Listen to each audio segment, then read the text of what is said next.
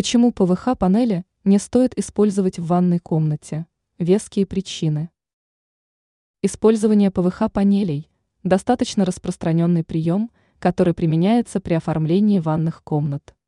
Однако эксперт сетевого издания «Белновости», дизайнер Юлия Тычина, категорически против такого интерьерного решения. Давайте же узнаем, какие аргументы существуют против ПВХ-панелей в ваннах. Отрицать не будем. Этот материал, пожалуй, является самым бюджетным из тех, что представлены на современном рынке. Но и выглядит он также дешево и некрасиво. Поэтому, если уж вы решились пойти на такой шаг – не ждите, что ванная комната будет иметь стильный вид. Но это еще полбеды.